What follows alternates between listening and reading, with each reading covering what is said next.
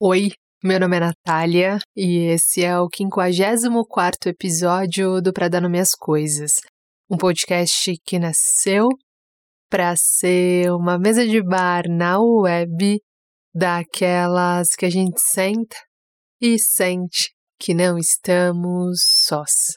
Um lugar em que a gente pode ser do nosso próprio tamanho sem precisar esticar e nem se espremer. Se você está chegando agora, Saiba que os nossos episódios sempre entram no ar nas quartas-feiras.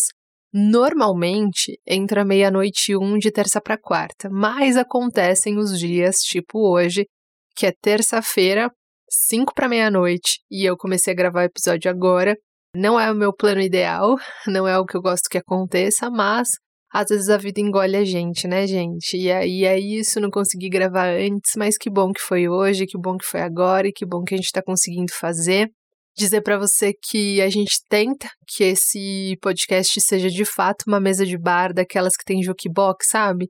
Gente, eu amo tanto o bar com jukebox. Você já foi em bar com jukebox? Gente, é tão maravilhoso. Falando nisso, faz tempo que eu não vou num bar com jukebox. O último que eu fui foi no Capão, é, que aquele bar era maravilhoso, inclusive. Ele tinha uma, uma estufa, assim, de coxinha, pão de queijo, risole. Aí do lado da estufa tinha aquele bolovo, sabe? Aqueles. Não, bolovo eu acho que é a invenção mais engraçada e curiosa da mesa de bar, assim. E aí no fundo tinha um tapume que separava o resto do bar de uma coisa proibida, que era aquelas máquinas de caça-níqueis, sabe? E aí eu lembro que no dia que eu tava lá e o cara esmurrava a máquina porque ele perdia o dinheiro e aí ele jogava de novo, enfim, né? Essa coisa do jogo é uma realidade bastante difícil para algumas pessoas, enfim, mas eu lembro, cara, que a galera do jukebox mandava muito bem nas músicas, assim, que a gente ia de axé dos anos 90 para Furacão 2000, pra axé blonde, pra bom xibom, xibom bombom, e o garçom dançava e a galera levantava e era aquela coisa de cadê meu sapato? Cara, eu deixei meu sapato ali naquela mesa, Nath, você tá olhando pro lado errado, olha o seu sapato ali do outro lado. E cara, aquela coisa de suar, né? De você encontrar 57 amigos de infância na pista do bar, assim, que é uma coisa muito louca, assim. Você jura amor eterno para todo mundo, assim. E aquela sensação de, putz, como a vida é legal, né, cara? E é engraçado isso, né? Porque eu tenho para mim que a maior parte das vezes que a gente que eu tenho, na verdade, essa sensação de que a vida é muito massa, são momentos que eu tô vivendo momentos muito simples, assim, são são dias que eu tô vivendo momentos muito simples, assim, que meu coração dá match com a simplicidade, que eu falo, putz, que massa tá aqui, né? Que bom tá vivendo aqui. E aquela coisa do bar, né, cara, de e aí você pega lá suas moedas, assim, que tá no fundo da bolsa, assim, e aí acaba suas moedas, e aí você sai pedindo pra galera do bar pra todo mundo colocar uma moeda ali, e aí você dança, cara, como se você conhecesse aquela outra pessoa que você não sabe o nome, assim, como se ela fosse sua amiga de infância, de maternal ali, né? E, cara, que delícia. Saudade do bar, saudade do bar com jukebox. Inclusive, a gente tá falando muito sobre isso, assim. Que assim que essa pandemia acabar, a gente vai fazer um encontrando para dar nome às coisas. E eu vou providenciar, faço questão de providenciar um bar com jukebox pra gente dançar axé blonde no meio do bar, assim.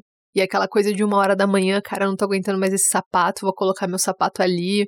E o garçom vem pro meio, e aí a gente dança com o garçom e jura, tipo, que vai encontrar o garçom em outros bares, porque esse garçom é muito legal, e a gente descobre o nome da filha do garçom, e aí compra uma bala para dar pra filha do garçom, enfim. Tem momentos que a vida é muito massa, assim, né? Eu fico pensando nisso, assim, aqueles momentos em que a gente senta na, na calçada, né, e a gente olha pro lado e tem várias caras amigas ali, né, pessoas que você divide a vida, e vocês estão só sentados e trocando uma ideia sobre a vida e tomando uma, uma cerveja, ou às vezes é almoço de domingo e você olha pro lado e vê sua mãe, ou seu pai, ou seus irmãos, ou aquele seu amigo querido, ou às vezes você tá voltando para casa, você tá sozinho com fone de ouvido, e aí a tarde vai caindo, assim, no ônibus, e você fala, cara, que bonito isso, tô sentindo uma coisa tão boa, tão bonita, acho que o nome é paz, que bonito isso, né? Eu lembro de uma vez que era domingo, e eu tava hum, naquela semana meio bosta, assim, que você tá meio angustiado, meio desencontrado com a vida tal. E aí eu liguei pra Amanda e falei, mano, que, que você acha da gente dar uma saída tal? Na verdade, eu liguei para ela e falei, cara, eu tô meio desencontrada. E ela falou assim, cara, então vamos se encontrar, vamos no Parque do Ibirapuera tal. E a gente foi lá no parque. E eu falei, vamos, mas vamos fazer o seguinte, leva uma agenda. E tem algum caderno em casa? Ela falou, tem. Eu falei, então massa, leva que eu vou levar também. E a gente chegou lá no Parque do Ibirapuera, estendeu a canga e eu falei, manda, escreve cinco perguntas nesse, numa folha aí do seu caderno que eu vou escrever cinco no, no meu caderno também. Mas só pergunta boba, cara, só pergunta idiota, assim, tipo, que cor você seria se você pudesse escolher ser uma cor, assim, ou tipo, que profissão você teria se você não fosse artista visual e tal. Tô lembrando disso porque esse momento foi um momento muito simples, assim, mas eu lembro que uma das perguntas era é, qual profissão você seria se você não fosse jornalista, né? E aí eu falei, cara, eu seria uma médica, uma médica cirurgiã, assim, para ver o corpo humano, assim, para fazer um parto, queria fazer um parto. E ela falou, você não teria medo? Eu falei, claro que não, cara. Eu ia estar no corpo da médica, cara. Eu ia fazer o parto no mole, assim. E aí a outra pergunta era, que cor você seria? E aí a Amanda disse, cara, eu seria o amarelo, seria o amarelo dos girassóis do Van Gogh. Eu achei aquilo tão bonito, cara, tão bonito. E eu lembro que eu, eu, a gente, quando ela respondeu isso, eu lembro de ter olhado assim pro horizonte, assim, o céu tava bem azulzinho, assim, tinha uma árvore assim florida no horizonte que era rosa, não sei se é IP rosa, não sei se tem IP rosa, eu acho que fiquei com a lembrança que era rosa, assim. E aquilo tão bonito, assim, a gente ficou meio que demorando olhar no horizonte, assim, e aquela coisa preenchendo mesmo a gente. E aí eu lembro que uma das últimas perguntas, se não era a última, até compartilhei essa experiência no, no meu Instagram pessoal, que é o Nath Ops. Eu lembro que a pergunta que saiu foi um outro nome para alegria. E aí eu tive a nítida sensação, e aí eu disse, né, é, a sensação de que não falta nada no agora. E eu acho isso muito lindo, assim, para mim isso é sinônimo de alegria e também de paz, né? Sensação de que não falta nada no agora. Nosso coração tá presente no exato momento, né? E, e isso é muito bonito, assim. E, enfim, falei tudo isso. E acho que uma das sensações, muitas vezes, né? Não todas as vezes, mas muitas vezes que me toma quando eu sento aqui para gravar. E eu digo que não é todas as vezes porque é isso, cada dia um. Mas às vezes é essa sensação também de que não falta nada no agora. É muito bonito estar tá aqui, muito bonito mesmo. E é muito bonito também sentir e ouvir como as coisas chegam para vocês, como os episódios chegam para vocês e sentir que a gente tá num, num caminho ombro com ombro mesmo, sabe? Cada um tá fazendo seu próprio caminho, mas a gente tá de algum modo dividindo, compartilhando, porque quando vocês também contam pra gente como tem chegado para vocês, renova o meu sentido, assim, mesmo. Para você que chegou agora, quem faz a edição desse podcast é o Valder Souza. O Instagram dele é Valder Souza 1. Quem faz a identidade visual é a Amanda Fogaça, que é artista visual também e fotógrafa, incrível. e eu queria compartilhar uma alegria aqui antes da gente começar esse episódio e queria compartilhar aqui porque é uma alegria muito nascida desse trabalho coletivo que é o Valder hoje me mandou um print me mostrando que o Pra Dar Nome às Coisas entrou na lista de, de podcasts do Spotify, que é uma playlist chamada Vozes Pretas. E eu fiquei muito feliz de estar tá lá com tanta gente que a gente admira, que eu, putz, acompanho e só admiração e fiquei muito feliz porque o Pra Dar Minhas Coisas ele faz parte de um, de um desejo meu de que as pessoas pretas também sejam validadas em outras narrativas, também sejam reconhecidas em suas subjetividades. É um desejo que não começou comigo, que começou com muitas outras mulheres pretas antes de mim, mas que, que é um desejo, é a minha contribuição, assim, né? É, no sentido mesmo de, de que as pessoas pretas, né, cientistas, é, políticos não, né, mas cientistas, psicólogos, engenheiros, professores, enfim, são muito mais ouvidos e colocados em evidência quando existe uma pauta, né, é, forte rodando na mídia, né. É, então a gente pega o exemplo do Vidas Negras Importam, que foi um, um, movimento que começou nos Estados Unidos e chegou no Brasil, enfim, naquele momento, naquele exato momento. E aí a gente viu, ligava todos os canais e só via pessoas pretas, né? Mas de novo, pessoas pretas falando sobre racismo. E a gente quer falar sobre outras coisas, né? E é muito importante sermos validados e respeitados também com outras narrativas, também falando de outras coisas, também falando de outras vivências. Então, para mim foi bastante importante ver que a gente está lá na playlist Vozes Pretas. É muito massa, muito massa é, saber que, que a gente está ampliando, né?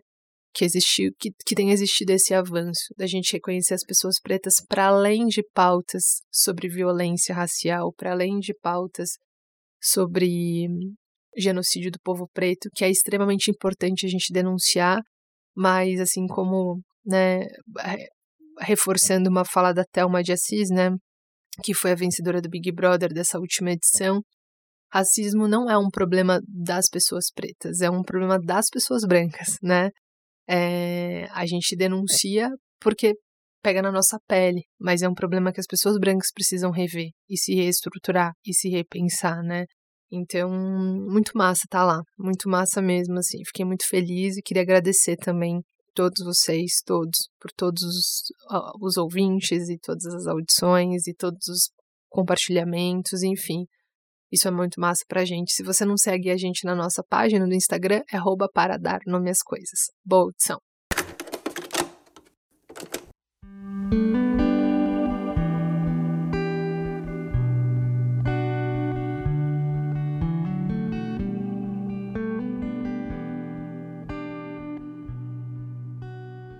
Fazia uma semana que o pacote estava ali, em cima da estante.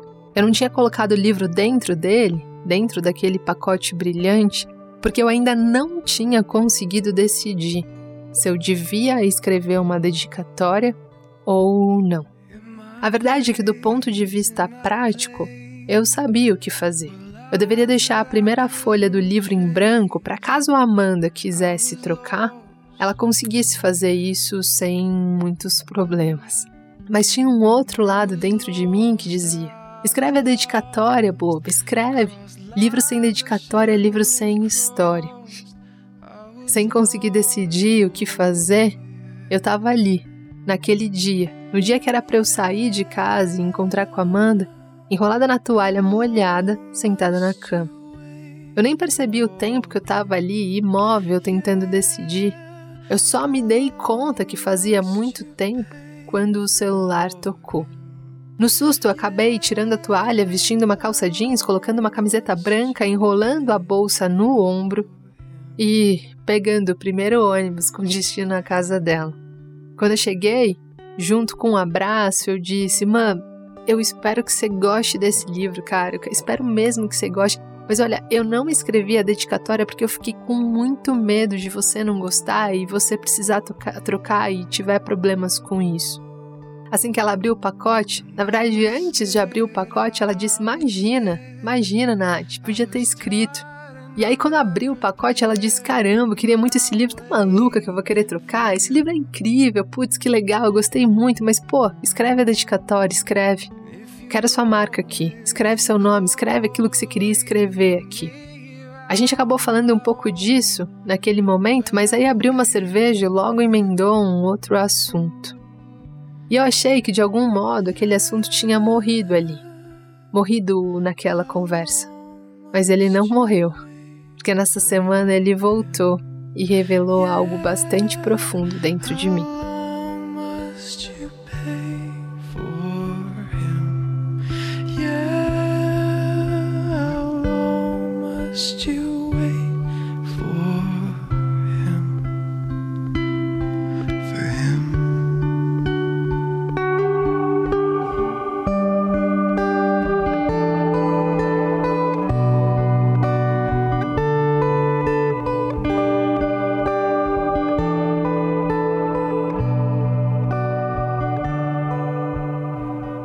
Verdade é que hoje, vários meses depois, eu fiquei pensando naquela situação, na situação do livro.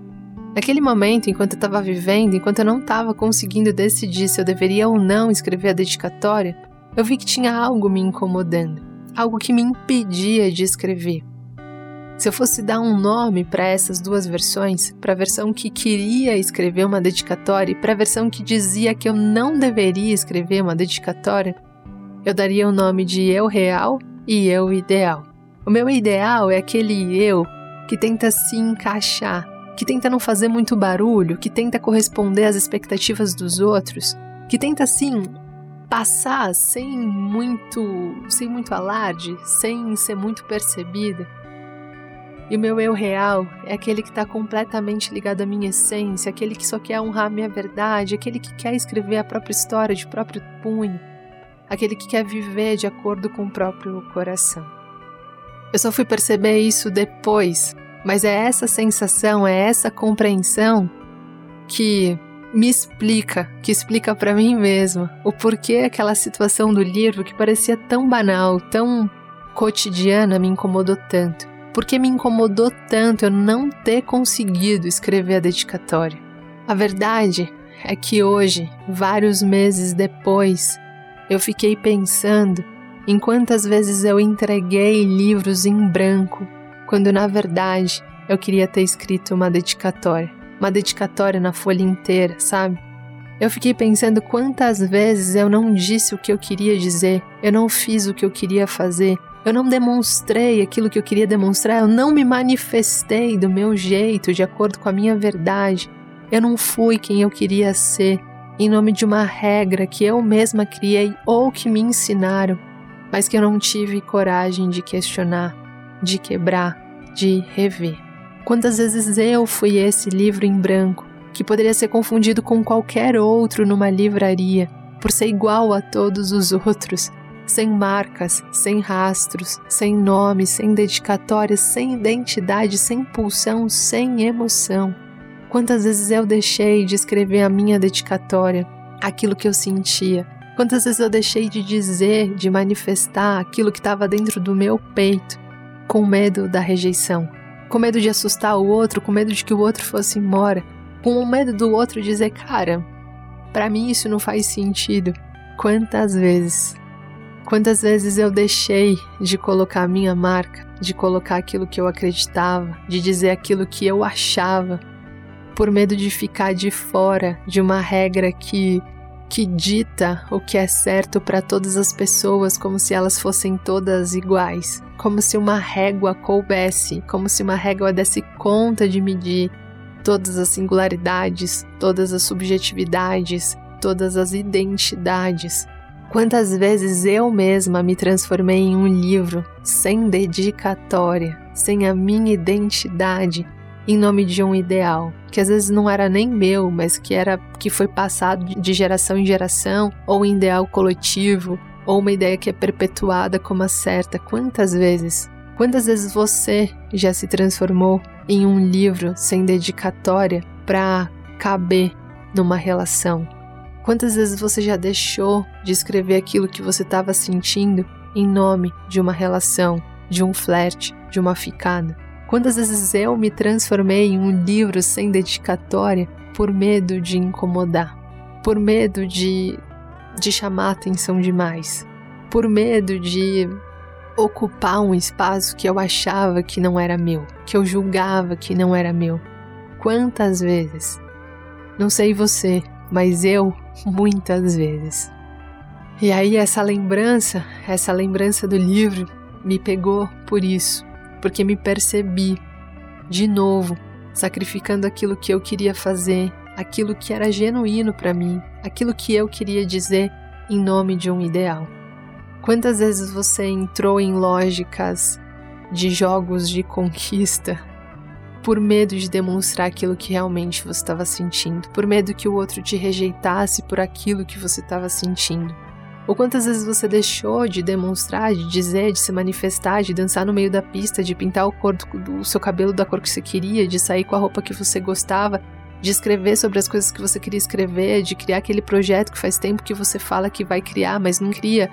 Essa história cotidiana do livro, de não conseguir escrever uma dedicatória, por medo de que a Amanda não conseguisse trocar o livro, me fez pensar em todas as vezes em que eu me abdiquei de escrever a minha própria história, de dizer aquilo que eu sentia, de me manifestar do jeito que eu queria me manifestar, por medo, por medo de incomodar, por medo de de contrariar, por medo de de ocupar um lugar que não fosse o lugar da multidão, que fosse o lugar destacado, que fosse um lugar mais solitário, que fosse um lugar pouco acessado, que fosse um lugar não tão habitado.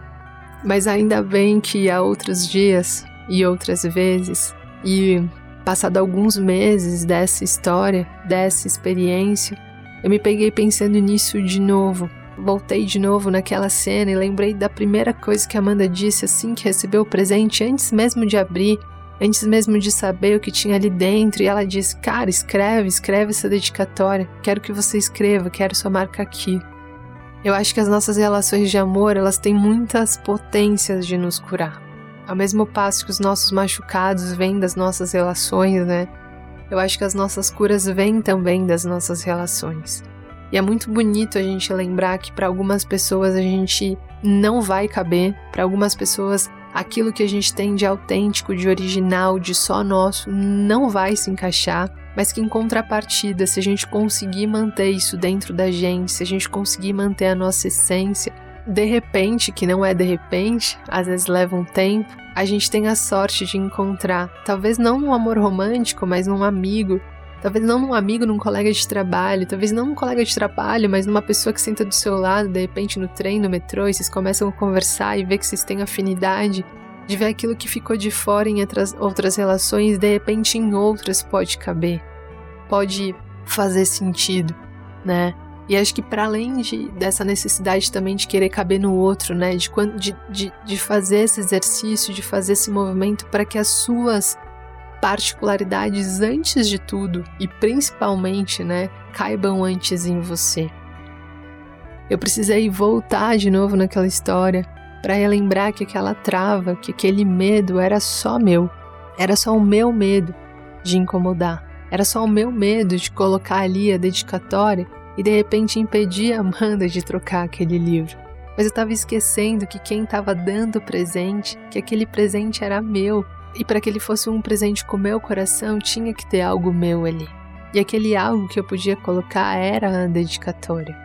Lembrando dessa experiência de novo, eu fiz mais uma vez aquele exercício de lembrar que eu vou precisar romper com o meu eu ideal, com aquele eu que está muito identificado com as expectativas alheias, com as expectativas da sociedade, com as expectativas às vezes que eu criei, que ecoam com as expectativas da sociedade, para sobrar espaço para eu ser de verdade quem eu sou. Eu me lembrei de novo que eu vou precisar rever de tempos em tempos os ideais que eu construí de mim mesmo. Eu vou precisar de tempos em tempos firmar novos compromissos comigo para que sobre espaço, para que eu desocupe espaço, para que eu tenha espaço para ser quem eu sou de verdade. Isso quer dizer, isso também quer dizer que eu posso amar determinado escritor, me inspirar em determinado comunicador, estudar determinada poeta, ver todos os vídeos de determinado dançarino, fazer todos os tutoriais de gastronomia de determinado chefe de cozinha, mas os meus melhores podcasts, as minhas melhores declarações de amor, as minhas melhores danças no meio do bar, as minhas melhores receitas ainda serão aquelas em que as pessoas vão olhar e dizer: ali tá a Natália Souza. E não serão porque tudo que eu fizer vai ser excelente, mas serão porque tudo que eu colocar o meu coração, ali as pessoas vão me enxergar, ali as pessoas vão me ver, ali as pessoas vão ver quem eu sou de verdade e não uma cópia, talvez bem feita, de uma outra pessoa mas elas vão olhar para o meu prato da receita gastronômica, ou para minha dança esquisita no meio do bar, ou para o meu texto, que às vezes é bom e às vezes é ruim, e vão encontrar em cada linha, em cada coreografia, em cada ingrediente, em cada tentativa, aquilo que eu sou de verdade. E não sei se para você, mas para mim não tem nada mais bonito, não tem nada mais bonito do que alguém que honra aquilo que é de verdade. Crossed lines I shouldn't have crossed. I was lost. Oh.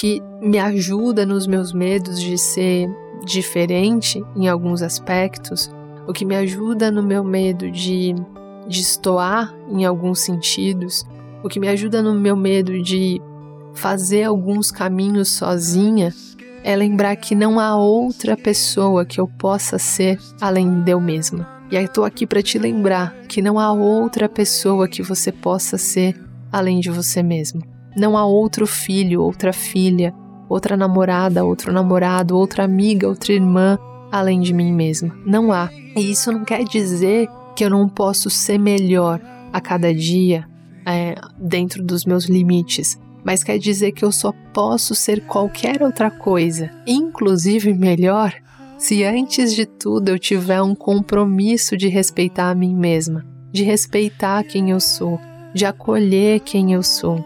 Eu acho que em sã consciência todo mundo gostaria de honrar quem se é. Acho que ninguém escolhe, por livre e espontânea vontade, deixar de ser aquilo que se é. Mas para ser aquilo que se é, exige coragem e exige também enfrentamento do medo, né? De destoar, de, de não pertencer, de não ser agradável o tempo todo. Mas eu acho que vale a pena. Eu de verdade acho que é um exercício que vale a pena. Naquele dia eu acabei entregando livro sem dedicatória por medo de deixar a minha história ali, por medo de deixar a dedicatória ali por medo que a minha história, aquilo que eu queria dizer, de algum modo atrapalhasse a Amanda, que é uma pessoa que eu amo muito, é, de trocar de livro, né? E eu acho que isso a gente faz.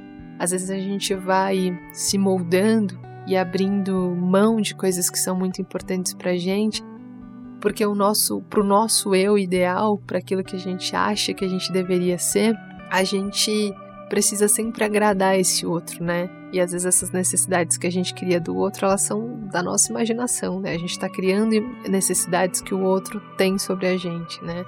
E no final das contas, talvez o que o outro queira de você é só que você seja você mesmo. E, e se não for, é, se lembre, né? Não há outra filha, não há outra esposa, não há outra namorada, não há outra hum, pessoa que você possa ser, além de ser você mesmo, né? E mesmo quando você faz o seu compromisso de melhorar a cada dia, você só vai conseguir fazer isso, a gente só consegue fazer isso respeitando antes de tudo quem a gente é. Por fim, eu quero, eu quero na minha biografia a minha história de próprio punho e com as batidas do meu próprio peito. Eu quero estar tá em todos os livros com tudo aquilo que eu sou, que encontrar eco no coletivo e solidão das minhas individualidades, mas eu quero ser capaz de poder sustentar as minhas biografias, as minhas manifestações, os meus desejos, os meus sonhos. Quero ser capaz de, de ser espaço largo, inclusive, para suportar as minhas próprias singularidades, as minhas próprias autenticidades mesmo quando as minhas próprias, quando, mesmo quando as minhas singularidades e as minhas autenticidades não encontrarem espaço em outras pessoas, sabe?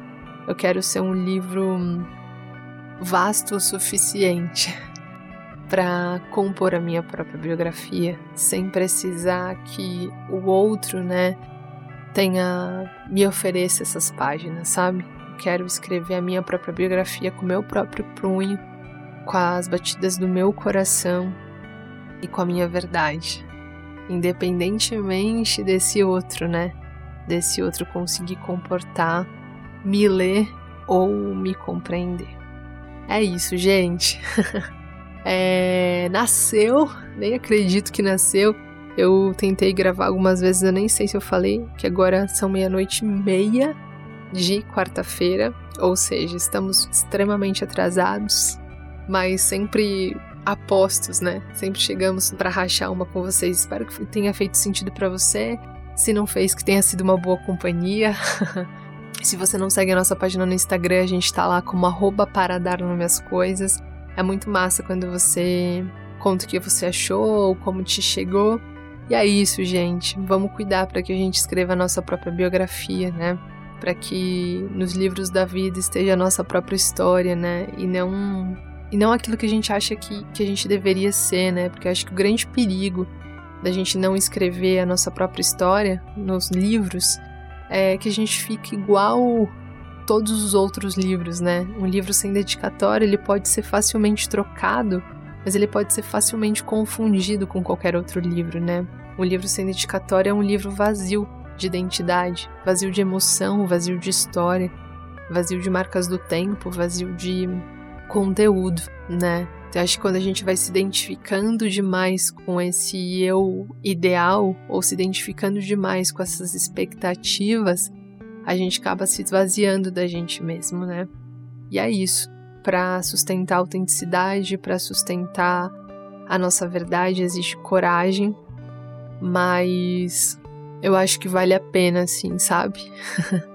eu acho que vale a pena. Aliás, as histórias que mais nos marcam, né, são aquelas histórias que que tiveram força o suficiente, né, para ultrapassar o tempo, ultrapassar o medo do escritor de publicar, o desafio do escritor de publicar e resistiu tudo isso, né? As histórias que resistiram tudo isso e, e permaneceram em outros peitos, em outros corpos, em, outras, em outros corações. É isso, gente. Obrigada pela audição. Tô até falando um pouco mais baixo para não acordar a galera aqui do meu prédio. E um beijo.